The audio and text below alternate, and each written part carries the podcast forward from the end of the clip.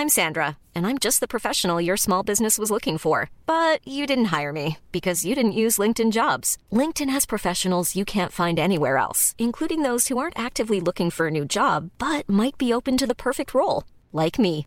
In a given month, over 70% of LinkedIn users don't visit other leading job sites. So if you're not looking on LinkedIn, you'll miss out on great candidates like Sandra. Start hiring professionals like a professional. Post your free job on linkedin.com/people today.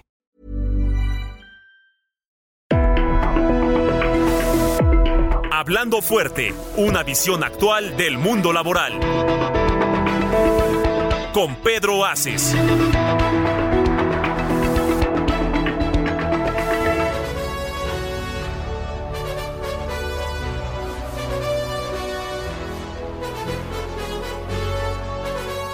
Muy buenas noches amigas y amigos, ya es primero de enero de 2024 y como todos los lunes a las 9 de la noche estamos hablando fuerte en el programa del senador Pedro Ace, estamos transmitiendo desde la Ciudad de México este programa muy especial de Año Nuevo, Uh, así que desde aquí, desde estos micrófonos del Heraldo Radio, les deseamos muy feliz año nuevo a todos los, nuestros radioescuchas, a todos los que nos escuchan, a los que están en el carro, a los que están en su casa, a los que están perdidos por ahí. Muy feliz año nuevo para todos. Estamos transmitiendo desde el Heraldo Radio para todo el país y también para todo el mundo a través de las plataformas digitales. Vamos a saludar a Ángel Arellano en producción, a Ulises Bellalpán en operación y a Gustavo Martínez en ingeniería. Muchas gracias por estar aquí este primero de enero trabajando para todo el auditorio.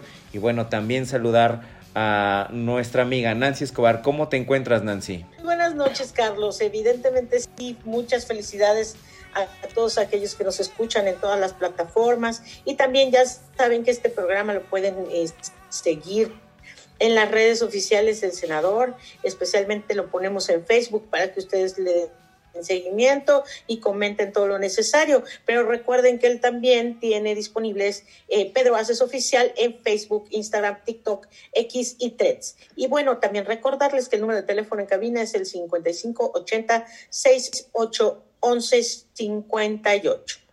¿Cómo, ¿Cómo te la pasaste, Nancy? ¿Cómo estuvo tu fin de año? Bastante bien, Carlos, bastante bien. Fíjate que la, la celebración estuvo muy tranquila, muy a gusto, muy diferente como, como otros años, la verdad, pero agradable. Estuvimos aquí en Guanajuato, este, de paseo, aquí cerquita de la Ciudad de México. Sí, yo también tuve la oportunidad de celebrarlo en la ciudad de Querétaro, una ciudad este, pues muy, muy histórica para todos y bueno, con mucho frío en todo el país. Eh, sobre todo aquí, aquí en el Valle de México, con fríos eh, que de hace mucho tiempo no recordaba y que, bueno, le han dado todavía un poco eh, el contexto a estas celebraciones decembrinas y de Año Nuevo, que la verdad es que, bueno, yo me las pasé con mi familia y pues muy contentos, muy ilusionados por este 2024, porque el 2023 lo cerramos con una inercia muy fuerte, lo cerramos con mucha con mucha energía. Yo creo que todavía seguimos todavía con ese ritmo de este año 2023 que para la CATEM, para el senador Pedro Aces fue muy importante. Diría que un año histórico, se hicieron cosas que nunca se habían hecho, no solo para, para nosotros como trabajadores de la CATEM, sino para el sindicalismo y que el 2024 todavía pinta eh, todavía mejor, pero hay que redoblar esfuerzo. No hay manera de que esto siga avanzando y siga creciendo sin eh, redoblar esfuerzos, sin eh, redoblar la energía. Y pues bueno, aquí en este programa especial de Año Nuevo, queremos eh, recordarles todo esto, todo este camino que nos ha traído a este inicio de 2024, eh, platicando de un 2023, haciendo un repaso no solo de lo que hicimos en CATEM, sino de lo que pasó a nivel nacional y a nivel internacional eh, que ahora nos pinta un panorama muy interesante, ¿no, Nancy?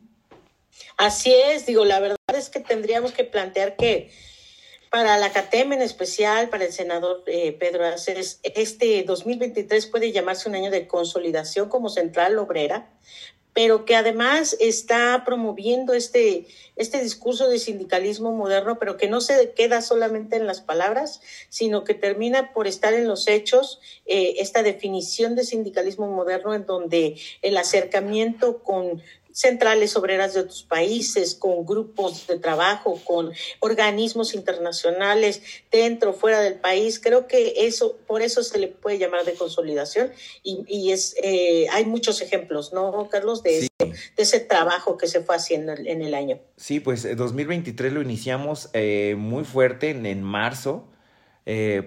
por primera vez fuimos establecimos un diálogo formal con, la Confederación Sindical de las Américas, estuvimos en Uruguay eh, con eh, pues ahí el secretario general eh, en febrero, todavía antes, no, no, no en marzo, todavía en febrero fue muy importante porque además de estar en la OCDE en París, en este diálogo que iniciamos con este eh, institución global y que además tiene un apartado de eh, asesoramiento sindical.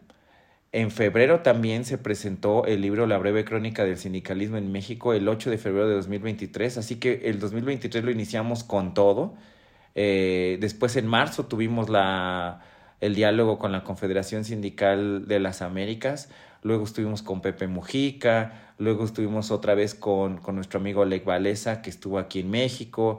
Fuimos a Polonia. Luego, eh, a mediados de año, fuimos a la, a la OIT, a la Conferencia Internacional del Trabajo en la OIT.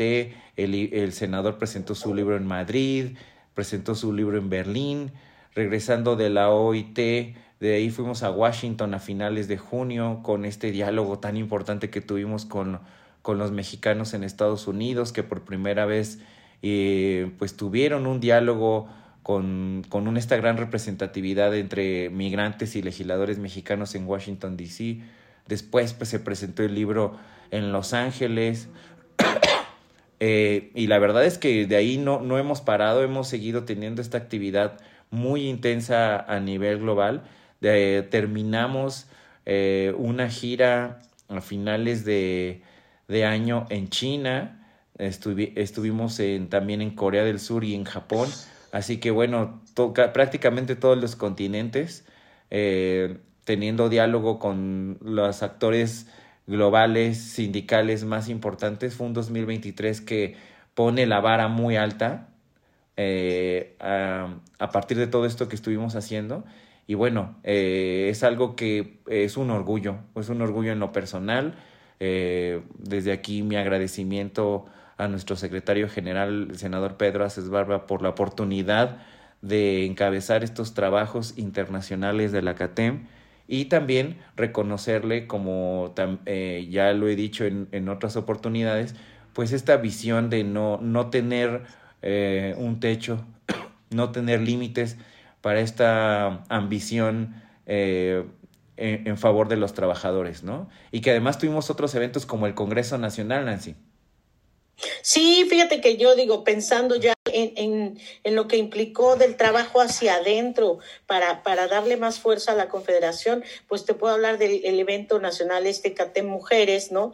Que de nuevo demuestra cómo dentro de la CATEM el sindicalismo eh, acoge todas estas luchas de género y hay un gran movimiento de, mujeres dentro de, de, nuestra Confederación que se dedican a defender estas luchas eh, ya conseguidas en esa materia.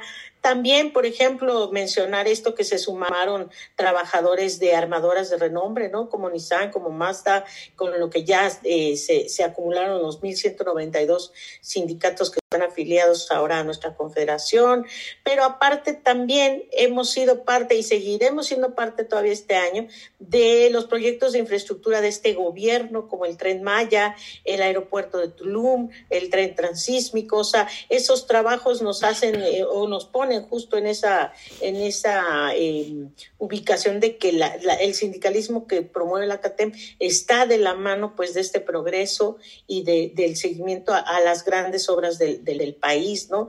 Y por supuesto, pues el, el Congreso que, que, tuvimos en noviembre, que fue el 15 Congreso Nacional Ordinario, con la presencia ahí de la doctora Claudia Sheinbaum y con acompañamiento de empresarios, legisladores, eh, gente de varios sectores, miles de trabajadores, pues digo, también dio la pauta para reformar estatutos, para definir el rumbo de la Confederación y sin duda también para eh, armar y dar protesta, tomar protesta a estos comités laborales de defensa de la cuarta transformación. Ese es otro, otro evento que fue bastante importante y que nos define, ¿no? Nos, nos da ese rumbo que ha marcado el senador eh, Pedro Aces en esa materia de, de cómo, cómo esta confederación está encargada y seguirá estando encargada de defender los logros en materia laboral que se han conseguido eh, en este sexenio con mayor fuerza, ¿no, Carlos? Sí, y qué importante que estos comités, hay que decirlo, ya están trabajando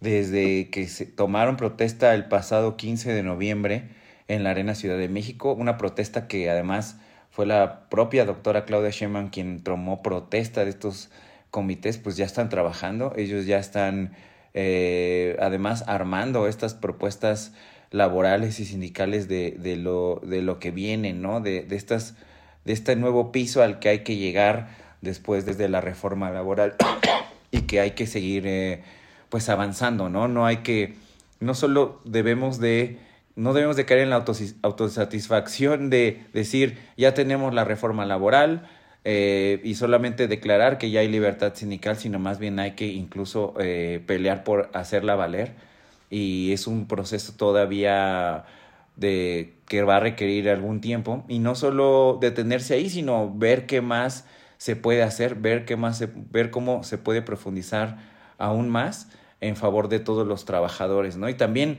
mencionar esto que también es de mucho orgullo para la CATEM y por lo que ha dicho el senador, para él mismo también, esta cierre de año de dos, dos presentaciones de libro muy, muy importantes muy sentidas, muy significativas, como fue la presentación en la Feria Internacional del Libro de Guadalajara. Ya antes se había presentado en la Feria Internacional del Libro del Palacio de Minería de aquí de la Ciudad de México. Pero bueno, a final de año se presentó el libro en la FIL de Guadalajara, que es la FIL más grande de habla hispana y una de las dos más grandes del mundo. Y la otra presentación muy importante del libro, que fue en el Teatro eh, de la República en la ciudad de Querétaro, este teatro histórico para los mexicanos, dado que ahí se promulgó la constitución de 1917, que es la constitución que nos rige, y que bueno, es un escenario increíble para la presentación de un libro sindical y que con esa presentación se cierra, perdón, un año de, un año de eh, compartir con todos los trabajadores y con toda la sociedad este libro tan importante. Y que bueno, ya se está preparando, sabemos, eh, ya, ya lo ha compartido el senador, que por ahí ya viene otro libro para este 2024, entonces va a estar muy interesante eso, porque yo considero que este, breve, este libro breve, Crónica del Sindicalismo en México, todavía eh, va a recorrer algunos estados, pero al mismo tiempo ya hay otro libro en puerta, entonces va a ser algo que pues, esperemos que los trabajadores y que la sociedad le parezca interesante y lo lean. Y bueno, Nancy, hay que también compartir con el auditorio este primero de enero eh, de 2024, pues eh, todo, lo que, todo lo que viene, todo lo que viene para este año, eh, muy probablemente es a partir de muchas cosas que sucedieron el año pasado, porque el año pasado tuvimos grandes cambios, grandes cambios que han creado una inercia que todavía va a continuar este 2024. Y bueno, una de las grandes reformas del año pasado que causó mucha discusión y que tuvo mucho impacto en la sociedad fue la reforma de las vacaciones. Sí, digo, conforme a lo que dices eh, respecto a lo que las bases que se sentaron pues en el en el 2023, creo que es lo que le da la pauta a lo que viene, a toda esta generación de nuevos planes para eh, seguir promoviendo, perdón, perdón, seguir promoviendo leyes y y reformas que sin duda eh, van a beneficiar a los trabajadores. Y esta reforma de vacaciones eh, acaparó la atención ¿no? en, en el 2023. Sí, ya que pasó eh, el incremento de los días de vacaciones, el mínimo era de seis días y pasó a 12 días. esto, bueno, trae un, un, un, periodo de adaptación, de implementación, pero todos los, los trabajadores ahora tienen como mínimo 12 días de vacaciones cuando anteriormente el mínimo era de 6 días. Eh, esta reforma entró en vigor eh, el, el, año el pasado. De enero del, del pasado. Hace justo uh -huh. un año. Y bueno, no, no se había modificado eh, algunas cosas para hacerla valer, ¿no? de acuerdo con la eh, la OIT, eh, el mínimo eh, de vacaciones, de acuerdo con el convenio 132, debe ser de 18 días, pero hay que recordar que en esta reforma estos 12 días son para los que tienen un primer año de trabajo.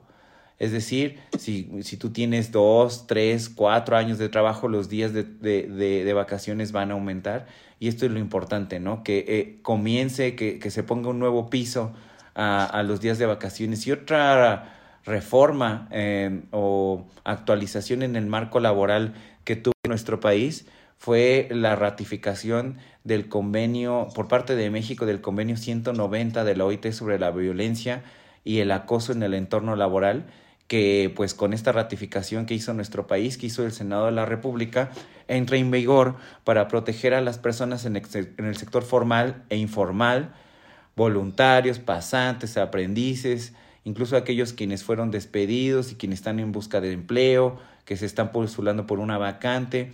Todo, todas estas personas eh, entran dentro, dentro, de este convenio de, la OIT y que por haberlo ratificado por México se convierte en ley. Ah, también hay que decir que el Congreso mexicano ya ha aprobado reformas para armonizar esta, nuestras leyes con lo que indica este convenio.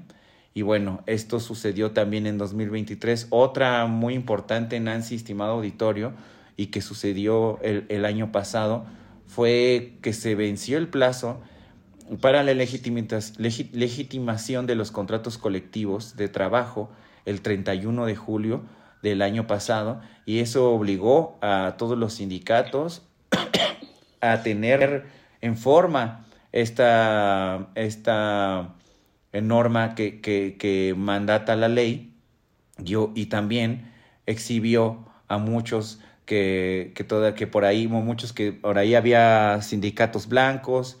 Eh, la reforma laboral del 2019 de, obligó entre uno de sus cambios constitucionales y, y de la Ley Federal de Trabajo era democratizar la vida sindical en México, por lo que la ley, Secretaría General del Trabajo estimaba que el 85% de un universo de alrededor de 139 mil contratos colectivos de trabajo eran de protección patronal. Hasta finales de septiembre, solo 30.505 contratos colectivos fueron legitimados. Es decir, el 30%. Solo un 30%, ¿no? El 30% de lo que se estimaba como el total, que era 139 mil contratos colectivos de trabajo.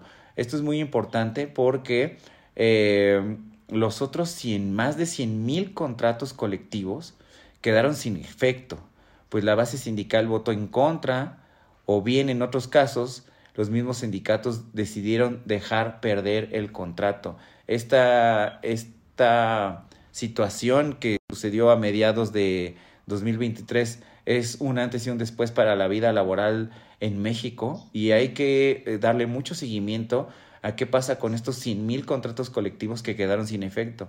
En muchos casos, eh, algunas empresas eh, quizá optaron por contratos individuales, pero lo mejor, lo idóneo es que sean contratos colectivos para garantizar eh, los derechos y las garantías de los trabajadores. Sí, y eso justamente habla la reforma, ¿no? Esta reforma laboral en la que se daba esta, esta pausa justamente a la, a la situación de, de que se eh, el, trabajador tiene todo el derecho de decir ese contrato colectivo a mí no me está representando y por lo tanto yo, yo voto en contra de él, ¿no? Cosa que en otros tiempos, con otras centrales sindicales, era algo imposible de, de plantear, ¿no? O sea, los contratos colectivos en realidad eran, eran negociados por lo bajito y difícilmente llegaban al trabajador esta decisión, ¿no? Yo creo que también mm, la, esta norma oficial del teletrabajo está buenísimo. Es otra de las grandes, ¿no? Eh, cambios en 2023. E, exactamente, es un gran cambio, que son nuevas reglas precisamente eh, que, el pasado 5 de diciembre se, se, empezaron a aplicar y que tienen como objetivo establecer las medidas de seguridad y salud en el trabajo remoto, algo que nos tuvimos que enfrentar justo durante la pandemia y que para muchos trabajadores terminó siendo ya una regla, ¿no? El no acudir al centro de trabajo y trabajar dentro de casa o en algunos otros espacios, ¿no? Pero esta, esta, esta norma oficial plantea nuevas obligaciones para los empleadores y también para los trabajadores y la nueva dinámica de este teletrabajo, ¿no? que, por ejemplo, pues que el lugar donde labora el empleado pues cumpla con las disposiciones de seguridad, de salud, ¿no? pero también los colaboradores pues no pueden eh, cambiar el espacio laboral sin antes notificar a su empresa. Eso pues sí cierra un círculo regulatorio que inició con esta reforma del teletrabajo en 2021, donde se reconoce ya legalmente este modelo de operación del trabajador y los derechos como la desconexión digital o el pago proporcional de luz e internet. Y bueno, antes de ir a un corte, ya muy rápido, Nancy, eh, hay dos eh, grandes temas que en materia laboral destacaron, que es esta tabla de enfermedades de trabajo de la salud laboral, que se actualizó. Esta tabla de enfermedades es muy importante porque eh, su actualización eh, da pie a que se adicionen eh, más enfermedades que puedan ser previstas como incapacidad en el trabajo y eso de un apoyo a los trabajadores. Con esta actualización este listado se reconocieron por primera vez trastornos mentales como el estrés, la ansiedad, la depresión y el insomnio, también enfermedades eh, que son eh, que impactan en el trabajo. También se ampliaron los tipos de cánceres de 4 a 30 y se incluyeron enfermedades de la mujer como la endometriosis. Esta modificación marcó un hito en la agenda laboral por el reconocimiento de nuevos padecimientos y porque se incluyó la obligación para que la Secretaría del Trabajo publique el catálogo de células para la evaluación, instrumento que ayudará a los médicos en el diagnóstico de estas enfermedades y que por tanto eh, la tabla de células será revisada cada cinco años. Esto es muy importante, sobre todo este tipo de enfermedades pues de salud mental que son eh, eh, muy importantes, que siempre lo han sido y que afortunadamente con el paso de los años tienen mayor validación y reconocimiento como un, tipo de enfermedades de salud que, se, que son más cotidianas y también se pierden el mito de, de, de, de, ese tipo de salud y creo que es muy importante para los trabajadores. Y la otra es, por supuesto, algo que hemos platicado aquí mucho, son los incrementos históricos al salario mínimo. Sí, estos incrementos, como lo hemos planteado ya en varios de estos programas, eh, es la política salarial de la, de la administración del presidente Andrés Manuel López Obrador que se ha enfocado justamente en la, en la recuperación de este referente mínimo. En 2018, cuando llegó al gobierno, el salario mínimo general se ubicaba en 88.36 pesos diarios. Con el último aumento, quedará en 248.93 pesos diarios en la mayor parte del país y en 374.89 pesos en la zona libre de la frontera norte. Con ello, en las últimas tres décadas, digo, hay que recordar que el salario mínimo perdió cerca del 70% de su poder adquisitivo y no es hasta este 2018 cuando empresarios, gobierno y algunos sindicatos cerraron filas y, y decidieron que este, que este aumento ya fuera sustancial, ¿no? Entonces, este, que además está entrando en vigor el día de hoy. Así es, así es. Entra en vigor el día de hoy y este es muy importante que pues, todos los trabajadores estén conscientes de ello y además es muy importante también recordarle antes de ir un corte a todos los trabajadores que nos escuchan que los trabajadores que trabajen primero de enero por ser un día eh, oficial, pues tienen la, eh, el derecho de cobrar su día al triple. Es decir, ya con la actualización de este salario mínimo, pueden cobrar el día de hoy al triple y eh, pues tienen que hacerlo valer en su, en su centro laboral, por lo que desde aquí los invitamos a que ya hagan valer el nuevo salario mínimo que queda en 248 pesos en la zona eh, en, todo el país y 374,89 centavos en la zona libre de la frontera norte. Y bueno, pues con esto se nos ha ido la primera media hora. Vamos a ir un corte y regresamos aquí en Hablando Fuerte con Pedro Aces.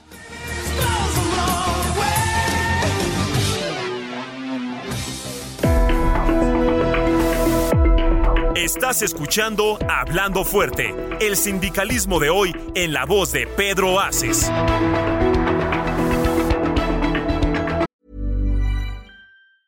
I'm Sandra, and I'm just the professional your small business was looking for. But you didn't hire me because you didn't use LinkedIn jobs. LinkedIn has professionals you can't find anywhere else, including those who aren't actively looking for a new job but might be open to the perfect role, like me. In a given month, over 70% of LinkedIn users don't visit other leading job sites. So if you're not looking on LinkedIn, you'll miss out on great candidates like Sandra. Start hiring professionals like a professional. Post your free job on linkedin.com/people today.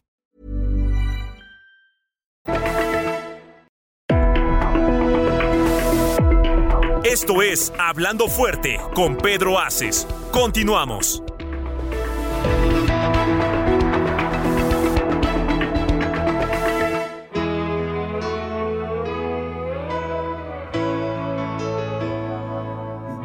Ya estamos de regreso en Hablando Fuerte con Pedro Aces y estamos aquí en este programa especial de Año Nuevo repasando todo lo que eh, sucedió en este 2023 que acabamos de terminar, que es muy importante porque es la inercia que vamos a seguir en este 2024 fundamental para nuestro país y para el mundo.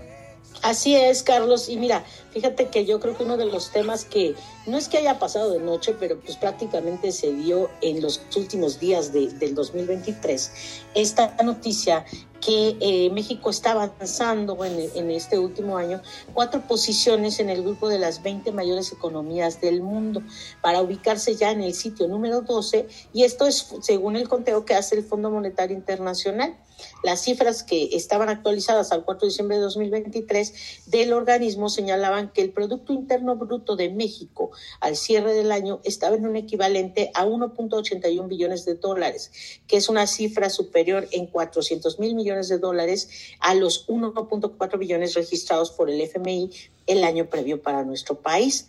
Y con ese valor, México estaría ubicándose arriba de Corea del Sur, que digo, es bastante decir, ya que consideramos que justo Corea del Sur ha, tenido un crecimiento sustancial en la última década y aún así lo estamos superando, a Australia, que es otra nación bastante fuerte, y a España.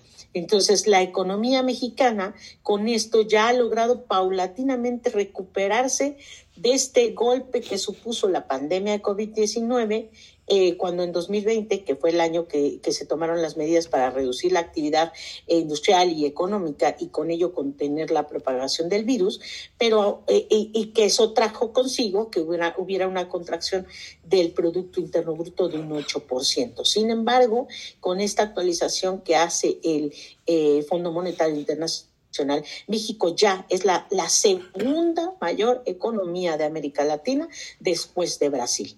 Pues, Eso eh, significa estos datos que estamos en una franca recuperación, ¿no? Sí, claro, son datos muy interesantes y si uno va, eh, tiene curiosidad y ve estas proyecciones que de repente hacen algunos centros de estudio, universidades o, o, o think tanks, pues eh, colocan a México con el potencial de estar entre la séptima y octava economía en 2050. Obviamente aquí hay muchas variables, pero nuestro país tiene el potencial para en los próximos 10, 20 años crecer de una manera muy importante y bueno, que ya haya eh, pues recuperado estos lugares eh, al, al, lugar número 12 cuando eh, en el sexenio pasado, en el sexenio de, de, Peña Nieto se cayó bastante, se cayó mucho y ya estar ahora por arriba de Corea del Sur, que Corea del Sur, muchas de las eh, compañías tecnológicas que, más consumimos todos los días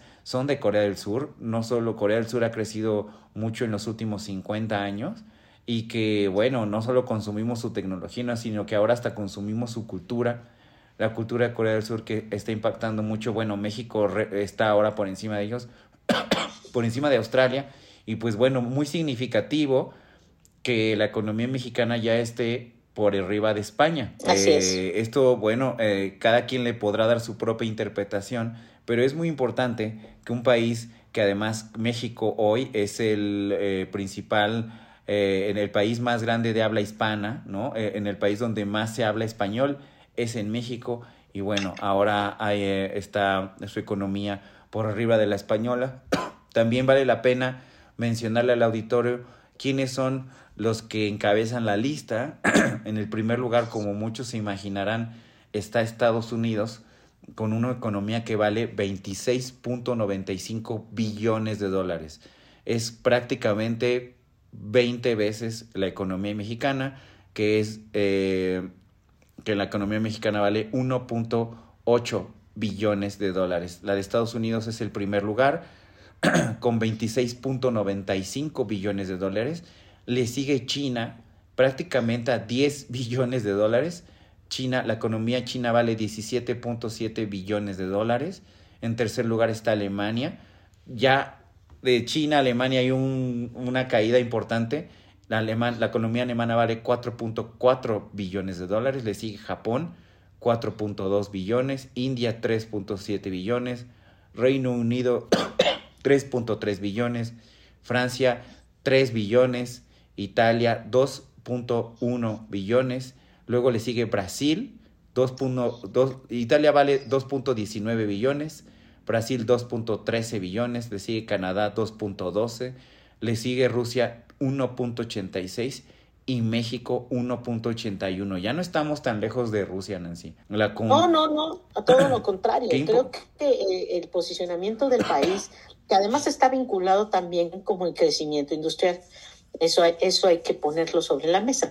Digo, eh, si ponemos que el PIB, justo el Producto Interno Bruto, lo que mide es la cantidad total de bienes y servicios y producidos dentro de un país en este periodo que se está planteando, eso quiere decir que en México se está produciendo mucho más y se están ofertando más servicios. Entonces, eh, es realmente una gran noticia, es una buena noticia, y creo que vale la pena entender, ¿no? Hay que ver en el, en el caso de Rusia qué tanto afectó en estos dos últimos años el conflicto que tiene con Ucrania, que seguramente habrá afectado mucho. eh, pero, pero bueno, qué importante estar a prácticamente 0.05 eh, billones de la economía rusa cuando por muchos, por, por décadas, Rusia ha sido de los dos más grandes políticamente o geopolíticamente hablando. por debajo de México, como ya platicamos hace un momento, está Corea del Sur, Australia, España, Indonesia, Turquía, Países Bajos, Arabia Saudita y Suiza. y la lista pues sigue y se extiende. Claro. Así es. Sí, creo que es, esa es una, es una gran noticia que nos dará mucho también que hablar para, esta, para este 2024, porque implica justamente un, crecimiento sustancial que puede ir repuntando a más, ¿no?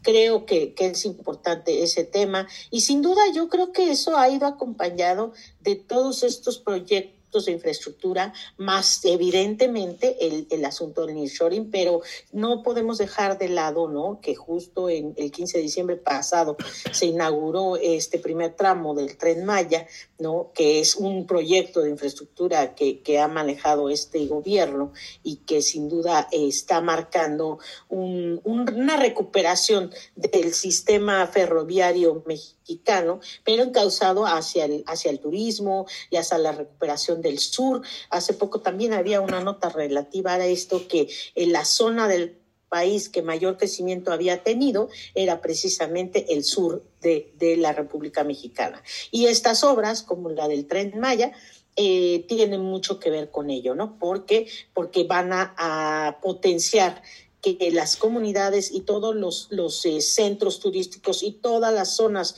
por donde pase este tren, pues estarán recibiendo los beneficios que implica el turismo eh, y el, el, transporte de pasajeros vía, vía férrea, ¿no? Y sí, perdón, y en ese mismo contexto está esta eh, reforzamiento en la relación trilateral de Estados Unidos con Estados Unidos y con Canadá. En este mismo contexto está la reforma laboral. En este mismo contexto está esta, eh, eh, pues el nearshoring que, que no es nuevo, pero que en 2023 tuvo su mayor exposición mediática y su mayor eh, nivel de discusión público y que, y que bueno, también esto todo entra en el marco de este fortalecimiento de, de la región norteamericana, ¿no? no por nada. No, lo que viene además, Carlos, ¿no? Estamos de acuerdo que el nearshoring no es que haya sido un tema de moda, sino que viene todavía, que tiene que consolidarse. ¿Por qué? Porque muchas empresas van a tomar algunos años para poder instalarse por completo en territorio mexicano. Y como bien lo decía en algún momento el senador, ahí, es importante que las empresas, que los sectores de la educación, que los sectores sindicales preparen a los trabajadores, o sea, que aprovechen más o menos estos dos, tres años en los que se van a poder eh, relocalizar estas industrias, estas empresas, para preparar a la gente, para preparar al trabajador para instruirlo en, la, en todos estos eh, niveles de preparación técnica, porque es justo lo que van a requerir esas, esas empresas que, se localicen en, territorio mexicano, ¿no? Sí, y en contraste, otra gran noticia, ¿no? De, o, suceso que tuvimos el año pasado fue eh, la llegada de Javier Milei a la presidencia de Argentina y lo digo en contraste porque estamos hablando de pues un, una gran expectativa económica para México y desafortunadamente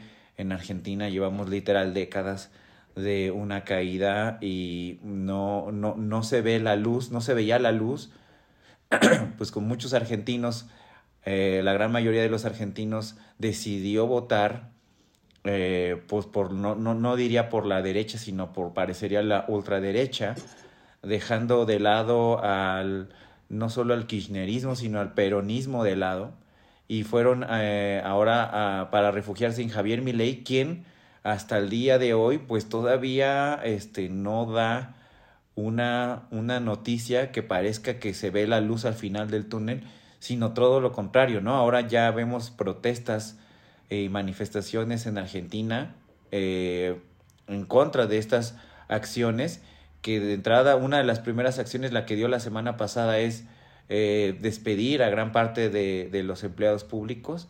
Entonces todavía no se ve como por dónde Argentina puede empezar a recuperarse, pero fue una de las grandes notas del 2023 la llegada, eh, la aparición, el ascenso y la llegada de Javier Milei. Lo interesante, Carlos, que todo eh, esta revolución que implica la llegada de una de un, persona, un personaje como Milei, que se hace llamar libertario de ultraderecha, es que el impacto mayor es en el tema económico.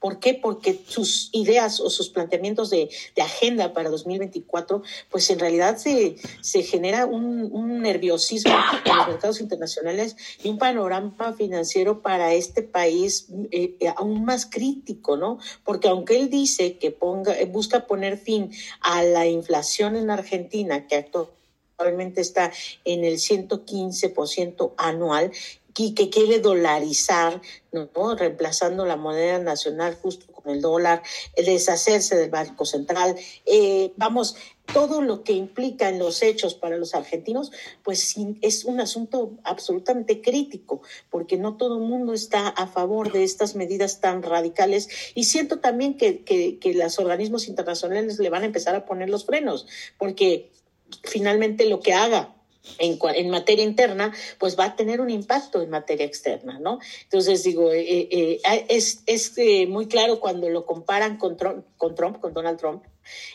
porque su personalidad está por ahí, ¿no? Muy marcada. Y aún así podríamos decir que las decisiones económicas de Donald Trump estaban todavía más sensatas que las que está planteando este, este libertario Milei, ¿no? En Argentina.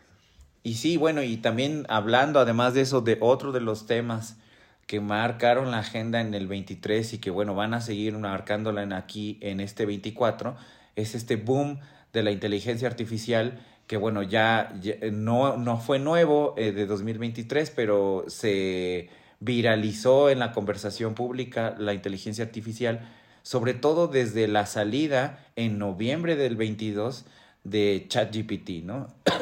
Que vino a pues a revolucionar eh, la manera en la que eh, se hace la academia, se escribe, se trabaja y también se comparte, ¿no? Y en la manera en la que los medios de comunicación eh, dan, comparten la información y de cómo muchos usuarios se comunican, ¿no? E influyen a través de las plataformas digitales lo vimos eh, el año pasado, eh, algo que fue muy, se viralizó mucho fueron unas imágenes de Trump arrestado eh, y que, creo que fueron las primeras imágenes que abrieron este gran debate sobre la inteligencia artificial porque eran imágenes que se veían reales pero fueron hechas por pues un software o una inteligencia artificial. Vimos muchas videos de cómo se platicaban con inteligencia artificial eh, entonces, eh, y muchos debates, ¿no? De cómo en ciertas universidades, sobre todo en Estados Unidos, muchos eh, trabajos se hacían con ChatGPT. yo lo he usado y ustedes no se han dado cuenta. Entonces, creo que es algo, una herramienta que se va a ir socializando como las redes sociales cuando empezaron. Yo me acuerdo en 2009 cuando abrí mi cuenta de Twitter, pues había bien poquitos, ¿no? Y muy grillositos. Bueno, los grillosos, eso sí, nunca se acabó, pero eran pocos. Y hoy, pues prácticamente eh, en gran parte de la sociedad tiene redes sociales. Eso, eso muy probablemente va a pasar con la inteligencia artificial y pues va a ser un cambio muy, muy importante y lo veremos ya en 2024 como viene siempre cuando, cuando hay estos, estos cambios tan radicales en materia tecnológica, pues siempre van a generar miedo, ¿no? Siempre van a generar incertidumbre por su uso, pero al mismo tiempo habrá quien le saque jugo de la manera correcta y habrá quien le saque jugo de, de la manera incorrecta, ¿no? Y ha pasado con, con, con GPT que ahora esta OpenAI, que es esta, esta empresa que está detrás de esta, de esta herramienta, pues cada vez está planteando más mecanismos de uso para poder trabajar para las empresas de manera muy, muy profesional, o sea, que no necesariamente sirven para, para generar este tipo de productos fake, sino también evidentemente para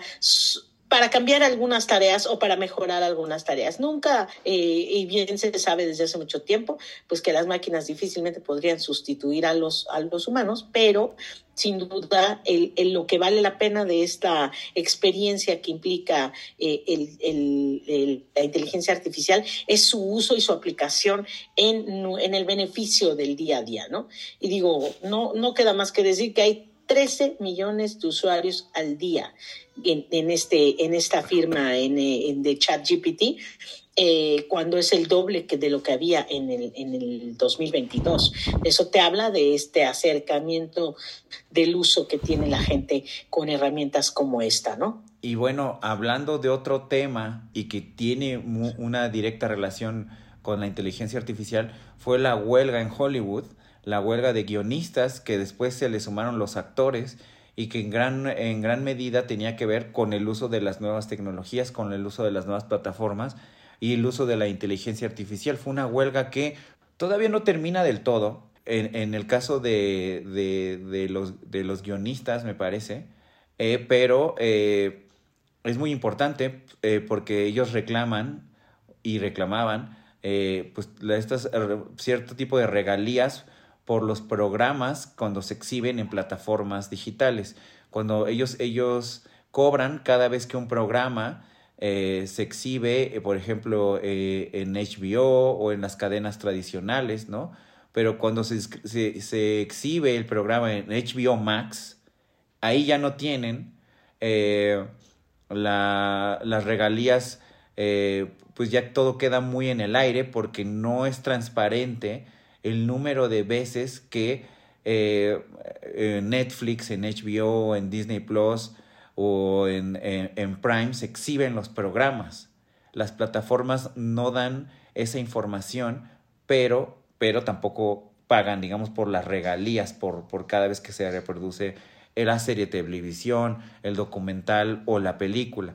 Eso es lo que reclaman guionistas y actores y además también reclaman por el uso eh, que le dan a su voz, y a su imagen, eh, la inteligencia artificial, ¿no? Un ejemplo muy, muy claro es eh, para aquellos que les gusta Star Wars, como eh, eh, ciertos actores que ya hoy en día están, son más grandes, son... o están muertos incluso. están muertos, son usados por medio de la inteligencia artificial para actuar en capítulos o en películas como si no pasara nada, ¿no? de una manera muy realista, pero ¿cómo, cómo se le paga a ese actor por su imagen y por su voz. Eso es lo que están reclamando eh, y, lo que han venido reclamando guionistas y actores. Digo, una huelga que además retrasó producciones eh, y que movió toda la, agenda cinematográfica y de series en el mundo, pero que además tiene un una, una toque laboral de lo que viene en las próximas décadas. Es, es una huelga muy icónica por todo lo que implica en materia laboral y de tecnología. Así es, porque sin duda la mayoría de las producciones ya están eh, trabajando de esa forma, que no necesariamente tienen al actor presente, que no necesariamente le pagan por las veces que es reproducido en una televisión, en casa, ¿no? Y sin embargo, pues él ya hizo su trabajo. Entonces creo que es bien importante lo que, lo que, lo que implica este tipo de, de, huelgas, ¿no? Y bueno, Carlos, yo creo que de ahí nos tenemos que saltar a lo que podemos esperar para este 2024 y pues amanecimos sacudidos, por lo menos los japoneses. Desafortunadamente empezamos muy... Terremoto. Ajá, digo, ya no nos extraña porque también pobres de nuestros, de nuestros este, este, eh, amigos de Japón porque les pasa muy seguido, pero este, este terremoto de 7.6 eh, grados Richter que sacudió este lunes el centro de Japón. Eh, hubo incluso alerta de tsunami que después se se, este, se retiró, pero pues dejó sin electricidad a miles de hogares, interrumpió los vuelos, los servicios ferroviarios eh, y aparte hubo varias zonas en donde se levantó eh, el, el, pavimento, eh, olas de alrededor de un metro en algunas zonas de la costa del mar de Japón.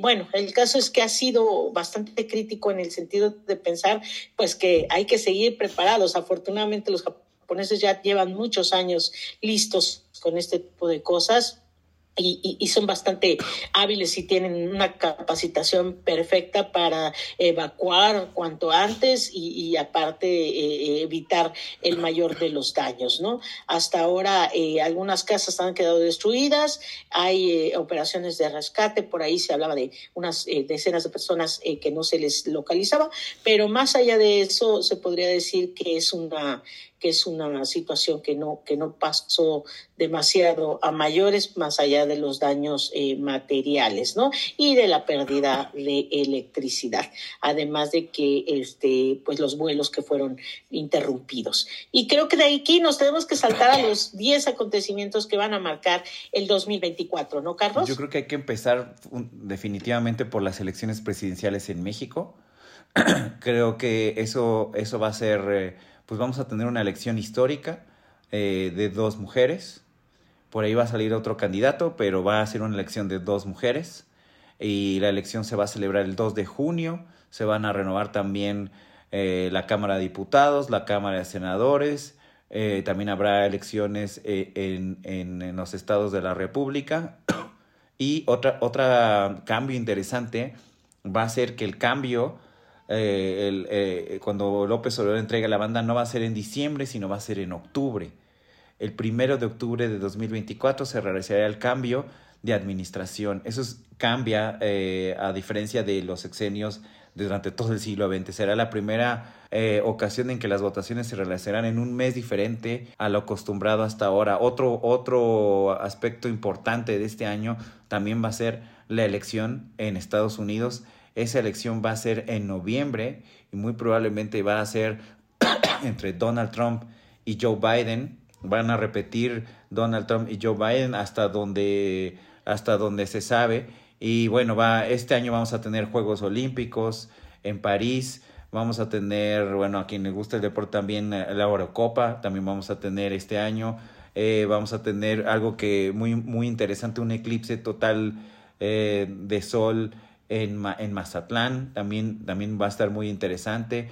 a cuestión laboral, la inteligencia artificial va a seguir mandando este 2024 vamos a tener eh, muchos cambios eh, en la evolución de los modelos de trabajo en este 2024. Eh, y bueno, vamos a, en este programa, como lo hemos hecho durante más de cuatro años ya, vamos a seguir debatiendo, compartiendo y analizando todo lo que suceda en este, en este año que hoy comienza. Y aquí, junto con el senador Pedro Aces, vamos a seguir informándoles de esto para que ustedes tomen las mejores decisiones y hagan su propio juicio. Y bueno, el programa ya está terminando, Nancy, vamos a despedirnos y como, y como siempre les decimos, nos escuchamos el próximo lunes a las 9 de la noche por el Heraldo Radio. Hasta pronto.